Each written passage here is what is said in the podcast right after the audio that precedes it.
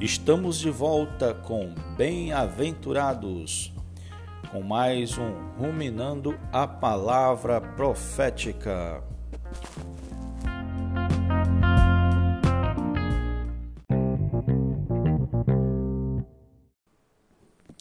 Olá, meu querido bem-aventurado, ou minha querida bem-aventurada. Estamos de volta Tínhamos dado uma parada na publicação dos episódios, mas voltamos com a graça de Deus. Vamos iniciar uma série com episódios extraídos da leitura de um livro maravilhoso que saiu recentemente do irmão Ezra Mar. O título, o título do livro é você está, está preparado para o fim? Um título bem é, intrigante, né? Um título que chama bastante a nossa atenção. E todo dia vamos compartilhar um pouco da nossa leitura, os pontos que nós ganhamos, ruminando mais a palavra de Deus. Senhor Jesus. Espero que você tenha um bom dia. Para mim é bom dia. Nessa manhã de domingo maravilhosa. Acordei cedo, me preparando para uma reunião daqui a pouco de partir do pão. Mas se você estiver ouvindo à tarde, boa tarde. Se você estiver ouvindo à noite, boa noite. O tema deste livro é uma pergunta você está preparado para o fim? Somos os que vão presenciar o fim desta era, a volta do Senhor. Alguns, ta alguns talvez não creiam que haverá o fim dos tempos. Outros creem, mas provavelmente pensam que acontecerá ainda daqui a muito tempo. O desejo do autor, irmão Esdra, é despertar os filhos de Deus para o momento importante e decisivo que estamos vivendo. O Senhor Jesus disse que muitos serão surpreendidos na sua segunda vinda e será como os dias do dilúvio na época de Noé. Serão pegos de surpresa, porque estarão desfrutando desse mundo, dos prazeres desse mundo. Ao longo deste livro, nós veremos a abordagem dos principais livros que tratam de profecias, como Apocalipse, Daniel, Mateus e outros. É, essa publicação é muito, muito interessante, muito importante, porque nos leva a refletir se vale a pena investir no mundo. O autor faz uma pergunta: você investiria num prédio condenado a desabar? Senhor Jesus, muitos cristãos estão ocupados e preocupados com as próprias coisas, com roupas, com séries, prazeres expectativas e não fazem caso dos alertas de Deus. Por não entenderem os sinais de Deus, tampouco se preparam adequadamente para a volta do Senhor. A apresentação das profecias da Bíblia pelo autor não é um estudo escatológico convencional muitas vezes longe da realidade do autor. Não, mas ele procura trazer assuntos do dia a dia, com várias ilustrações e aplicações práticas. Mesmo sendo um livro com a palavra firme sobre escatologia, estudo, traz muita luz espiritual e expõe nossa verdadeira condição e ao mesmo tempo é uma palavra simples e acessível a todos os filhos de Deus. Trará, trará abordagens como arrebatamento, por exemplo, né? o, o secreto e o visível, e também nos vai fazer refletir qual deles nós participaremos. Eu sei que o que estamos fazendo agora determinará se vamos participar da grande tribulação ou não. E esse livro começa com um capítulo chamado Mistério da Iniquidade. Ele tem seis capítulos. Depois desse Mistério da Iniquidade, tem o capítulo 2 chamado Imunizados com a Palavra de Deus. O 3, Cuidar da Consciência. O 4, O Tempo do Fim 1.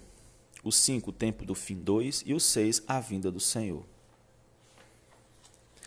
Esse capítulo 1, o mistério da iniquidade, ele é bem extenso e vamos dividir ele né, em subcapítulos, subtítulos e cada dia vamos desfrutar de um pouco. Hoje vamos iniciar vamos iniciar falando sobre o cenário mundial e os sinais da vinda do Senhor Jesus. O autor fala que ele na família dele tinha cultos familiares. E isso ajudou muito ele no crescimento espiritual, no conhecimento da Bíblia e provavelmente, né, a tornar o grande homem de Deus que hoje ele é. E a família dele, o pai dele, sempre se preocupou em falar sobre os sinais da vinda do Senhor. Ele lembra que o primeiro grande sinal foi a restauração da nação de Israel. Isso aconteceu anos antes dele nascer. Mas o segundo grande sinal geopolítico, né, estamos falando aqui de sinais geopolíticos, foi a restauração da a reconquista de Jerusalém, né, como capital de Israel, na Guerra dos Seis Dias. Ele lembra que ouviam as notícias em radinhos, radinho de pilha, às vezes o professor até parava uma aula para poderem para poder todos ouvirem a notícia. E o terceiro grande sinal é a reconquista do Templo de Jerusalém, que não aconteceu, mas vai acontecer. O grande problema é porque aonde era o templo tem mesquitas muçulmanas. O Muro das Lamentações é o que resta de mais próximo do Santo dos Santos do Templo de Salomão, onde hoje os judeus oram diariamente.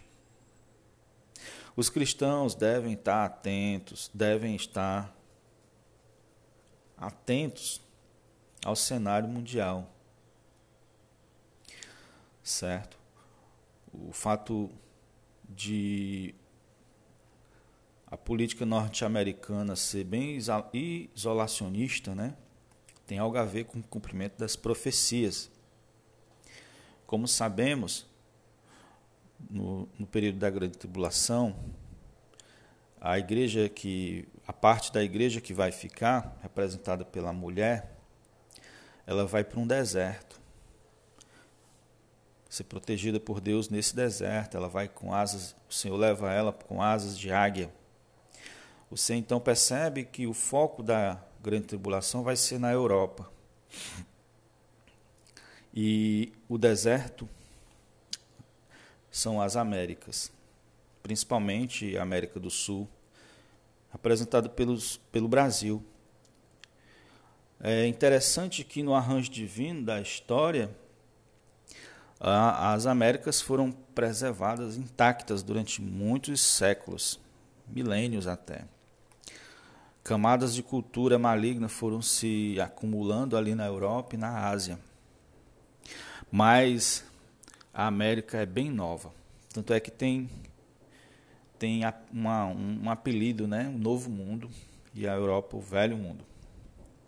Pois é, o Senhor preservou para que ele possa resguardar cristãos na grande perseguição aqui. No mundo vai existir um êxodo, como existiu o êxodo do povo de Israel saindo do Egito, também como existiu vários êxodos, inclusive alguns anos atrás, um êxodo dos povos muçulmanos deixando os países de origem devido à guerra, indo para a Europa, vai também ter um grande êxodo de pessoas, principalmente cristãos e judeus, vindo para as Américas.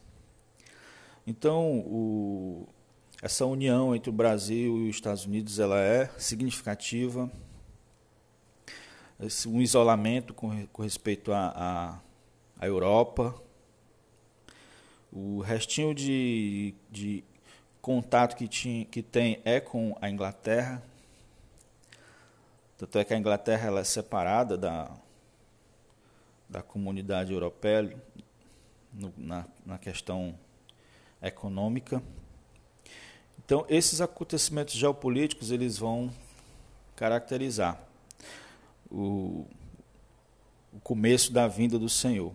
Mas além dos, desses acontecimentos, a transformação da sociedade revela que Satanás está preparando o mundo de forma acelerada para o aparecimento do anticristo. Um exemplo é a revolução sexual, onde basta a pessoa imaginar que é um, uma pessoa do outro sexo que ela já é considerada. A sociedade aceita isso, as, a, as leis estão mudando para isso, mas isso é um dos itens.